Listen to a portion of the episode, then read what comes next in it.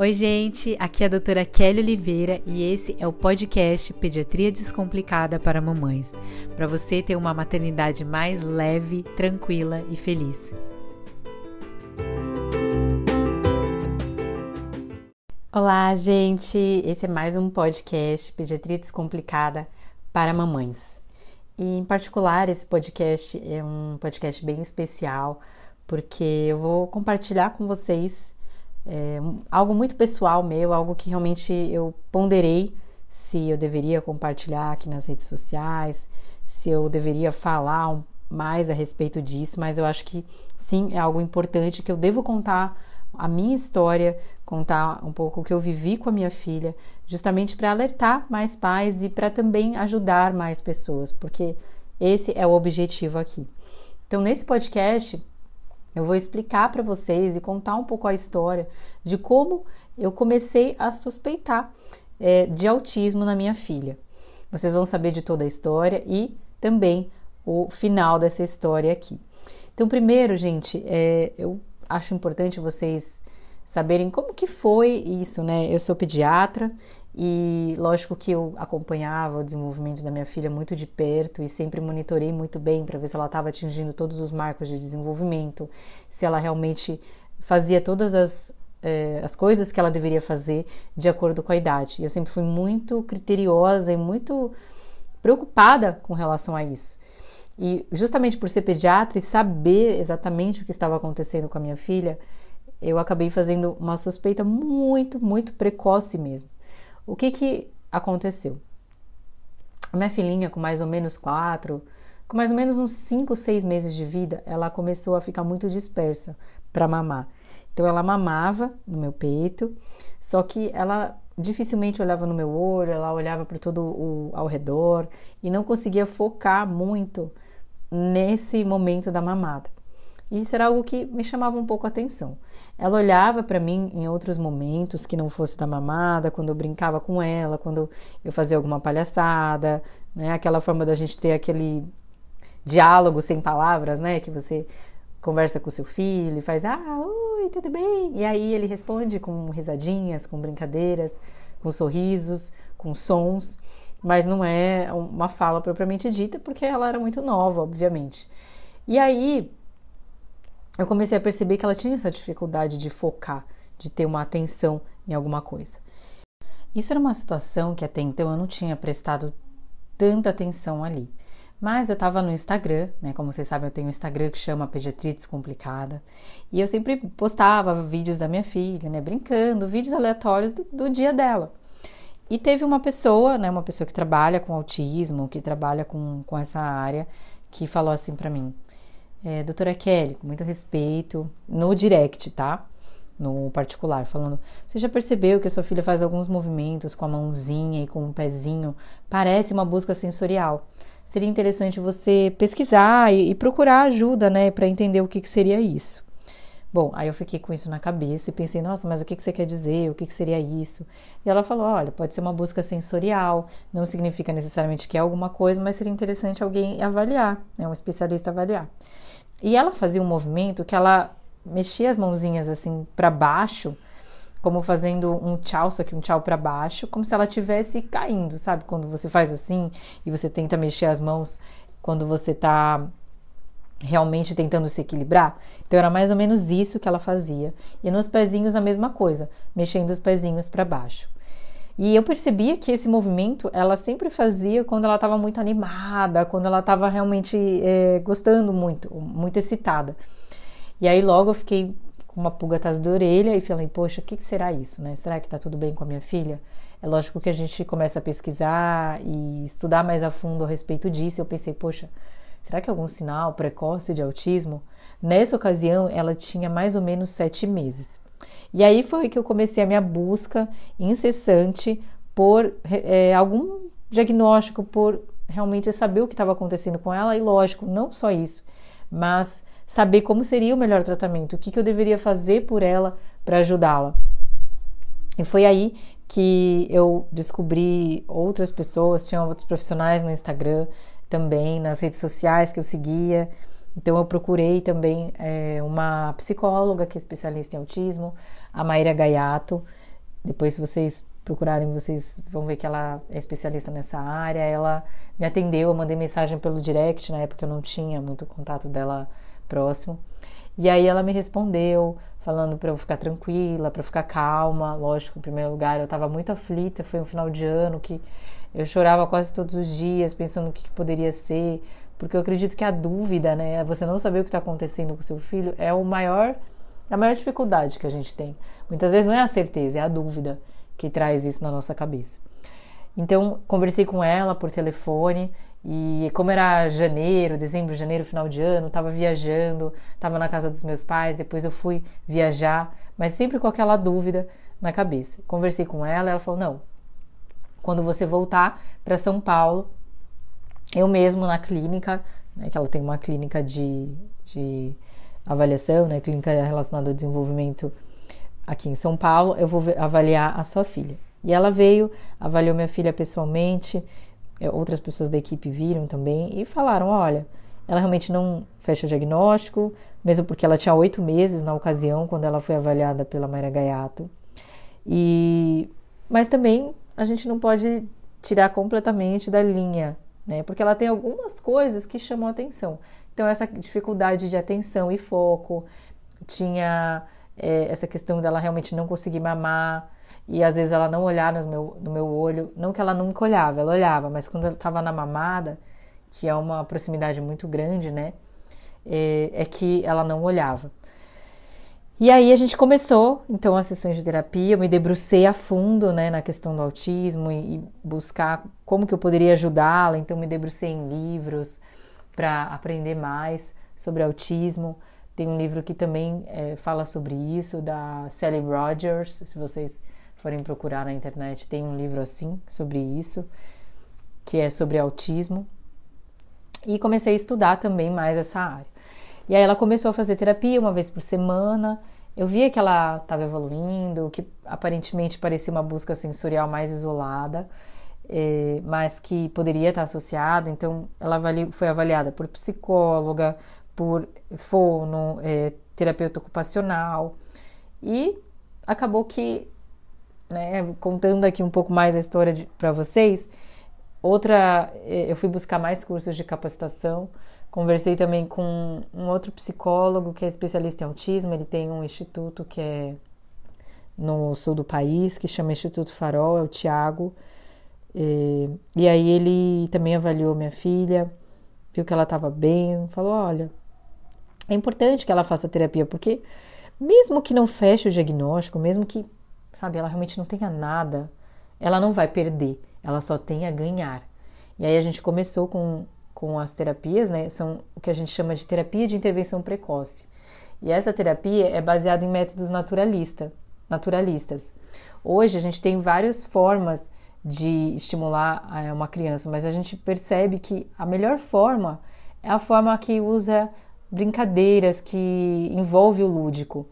Então hoje tem uma terapia que é chamada ABA, que é uma sigla em inglês que significa Apply Behavior Analysis, que é sobre análise do comportamento aplicada e você molda o comportamento da criança através dessas terapias. E tem a terapia de Denver, que é um método de estimulação precoce baseado no lúdico, que seria mais naturalista. Então você senta no chão com a criança, você traz o olhar, então a criança vai, olha você no olho, dá risada, e aí com essa troca, a criança achando interessante aquilo que está acontecendo, ela vai se desenvolvendo, então ela vai gerando troca, imitação, fonemas, e tudo isso vai se desenvolvendo a mais ali para a criança, e ela vai aprendendo é, brincando, literalmente ela aprende brincando. E é muito interessante, porque uma vez que você aprende a brincar com a criança, né, da maneira certa, eu falo que é da maneira certa, mas não que existe um certo ou errado, mas é uma maneira que vai estimular, que vai realmente trazer né, aquele olho no olho, que vai ajudar a criança a se desenvolver em relação ao desenvolvimento, em relação às questões sensoriais, em relação a, a todas as áreas, né, afetivas, emocionais, relacionadas à imitação. Você não sabe mais fazer errado, né? Você não vai brincar sem olhar no olho ou de uma forma que talvez realmente não estimule tanto. Então, a gente fez, né, toda a, a evolução da Esther e as coisas que ela foi aprendendo, a gente foi aqui em casa, né, eu junto com a moça que, que me auxilia aqui também, ela foi fazendo é, essas estimulações e também ela foi acompanhada por psicóloga. E eu falo que foi um foi muito bom porque eu realmente via que a, minha filha estava se desenvolvendo e estava indo muito bem. As as coisas que ela fazia, então essa questão da busca sensorial e até mesmo ela não olhar na mamada foram melhorando. Ela sempre foi uma criança extremamente realmente querendo dispersa, né, muito atenta ao tudo ao seu redor. Então a gente tinha que realmente trabalhar isso, essa questão do foco com ela, porque caía alguma coisinha ali, ela desperdiçava, ela olhava para o lado e não focava naquilo que tinha que focar. Então, na minha busca incessante por um diagnóstico e por mesmo realmente ter o melhor tratamento para minha filha, é, eu fiz cursos, mesmo nesse Instituto Farol, pesquisei, li muito a respeito e estudei, né? Comprei livros para poder estudar para como podia estimular minha filha. Então eu lembro de uma vez que eu fui numa loja que era aquelas de festa mesmo, sabe, de artigos de festa, antes, né, do início da, da pandemia. E aí tinha óculos, bexiga, peruca, coisas que chamavam atenção para o rosto né? porque eu ouvi vários áudios também de videoaulas sobre isso e falando o quanto era importante que ela olhasse nos meus olhos, que ela visse as expressões faciais, para que ela pudesse gerar imitação e interesse pelo outro. Então, o que eu podia fazer, eu fazia para ela poder ter esse estímulo. E aí as coisas foram acontecendo, né? Ela foi se estimulando, é, eu realmente fui ficando mais tranquila também, sabendo que eu estava dando o melhor tratamento, independente do que fosse o diagnóstico final, ela estava recebendo o melhor tratamento. E hoje a gente sabe que a terapia de Denver é o melhor estímulo e que a terapia ela precisa ser de alta intensidade. O que significa isso? Significa que a criança ela precisa ter um estímulo de mais ou menos 15 a 20 horas semanais. É lógico que aqui a gente está falando de uma criança maior, de 2, 3 anos de idade. Um bebê de 8 meses, ela recebia uma hora de estímulo por dia, voltado né, pra, com um profissional psicólogo, que era então 5 horas semanais, de segunda a sexta, e todos os dias eu brincava pelo menos de meia a uma hora com ela a, a babá que fica aqui em casa, que cuida dela também, que cuida das meninas, ficava com elas, fazia esse estímulo, porque ela também tinha recebido orientação da própria psicóloga, então ela realmente teve o melhor tratamento que ela poderia ter tido. E por que, que eu estou falando isso para vocês? Por que, que eu estou trazendo isso para vocês? Porque muitas vezes a gente fica correndo atrás do diagnóstico de autismo, a gente quer saber, a gente até foge, na verdade, a gente corre atrás, mas também tem medo do que pode vir, do desconhecido. Mas eu posso dizer para vocês, gente, o tempo para criança é extremamente precioso. A gente não pode privá-los disso, porque seis meses, né, um período de seis meses para uma criança que tem dois anos é um quarto da vida dela. É muito tempo. E a primeira infância, é onde os neurônios estão fazendo as conexões, onde as sinapses estão acontecendo. Então, o maior estímulo do desenvolvimento cerebral da criança vai acontecer naqueles primeiros anos. Quando você estimula uma criança que, por exemplo, tem autismo, né? Mesmo que minha filha não tivesse, enfim, mas quando você estimula uma criança que tem autismo na primeira infância, principalmente nos primeiros anos de vida, essa criança vai ter um desenvolvimento normal. É lógico que ela vai ter limitações, ela pode ter situações que ela vai precisar realmente de um suporte por muito tempo, mas ela vai poder se desenvolver, ela vai poder ter uma vida funcional normal, família, trabalho, tudo. E só de você saber que com uma intervenção que você pode fazer nos primeiros anos e que isso vai impactar lá na frente na vida dela, não tem preço que pague isso. É lógico que o tratamento com psicóloga é um tratamento mais caro, mas se você estudar, por exemplo, se você se dedicar e se debruçar a isso, você consegue, por exemplo, realmente fazer esse tratamento em casa, você mesmo estimular os filhos. Né? Então, eu lembro do Tiago, que é o, o CEO lá da, do Instituto Farol, ele falava isso. Se você não tem como pagar uma psicóloga ou uma assistente terapêutica, que é como a gente chama quando a gente faz esse estímulo com as crianças em casa, você tem uma assistente terapêutica, você pode ser Você, como mãe, você, como pai, pode fazer esse papel. É lógico, com um treinamento adequado, e, e muitos psicólogos e institutos dão esse tipo de treinamento. Existem os convênios que hoje é, é lógico que vão muitas vezes negar o tratamento de autismo para os pais, mas se você correr atrás na justiça, né, hoje é, favorece muito as questões de crianças com atraso e com autismo. Então, sim, você pode ter o direito e conseguir esse direito de obrigar o convênio, por exemplo, a pagar. Então, é muito importante é, que você saiba isso e que mesmo que você esteja com medo, você não saiba o que é, você não sabe por que, que seu filho não está se desenvolvendo, mas se ele está com algum atraso de fala, se ele teve alguma regressão de um marco de desenvolvimento, se ele não te olha no olho, ele não responde pelo nome, ele não vocaliza aí com dois anos de idade, com, com a criança já fala quase que fluente com dois anos, ela tem um vocábulo extenso de mais de 200 palavras. Com um ano de idade, a criança tem que falar algumas coisas, onomatopeias, mamãe, papai. Com um ano e meio ela já tem que falar um vocabulário de 50 a 100 palavras, às vezes um pouco mais. Mas se você percebe que o seu filho não está se desenvolvendo bem, você precisa correr atrás disso. É, porque tempo é precioso para eles, entende? Então, resumindo, né, como que foi em relação à minha filha? A gente fez isso, ela se desenvolveu muito bem. Hoje ela é uma criança extremamente inteligente, esperta, amorosa. É, a gente acabou, obviamente, não fechando o diagnóstico de autismo, ela não fechou o diagnóstico, e hoje é uma criança normal, que, graças a Deus, está bem.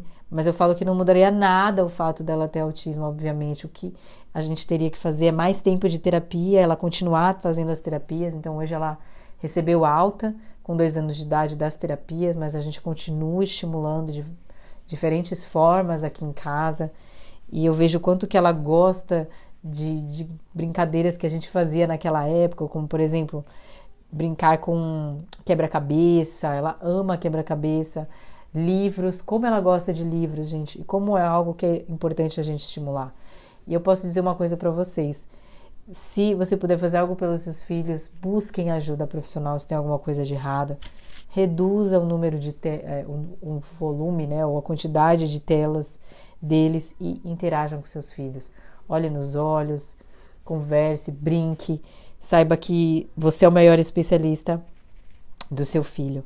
Então, estou aqui para dizer isso. A história foi essa, uma história longa, mas na verdade que eu precisei encurtar.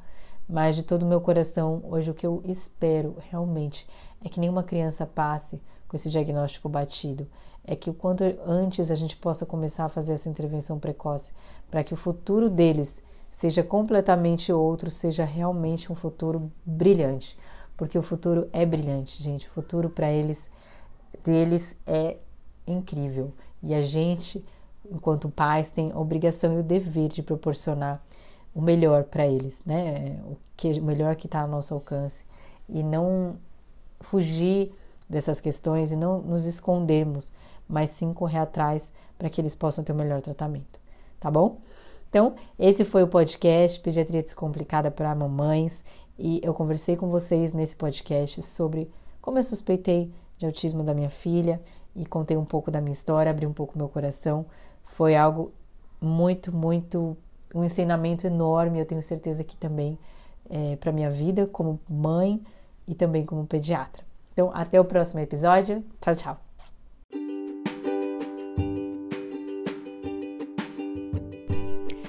E se você gostou desse podcast, já se inscreve para você receber novos episódios. Aproveita e me segue também lá nas redes sociais com meu arroba Pediatria Descomplicada e o meu canal do YouTube com o mesmo nome, onde eu sempre estou compartilhando conteúdos. Até a próxima!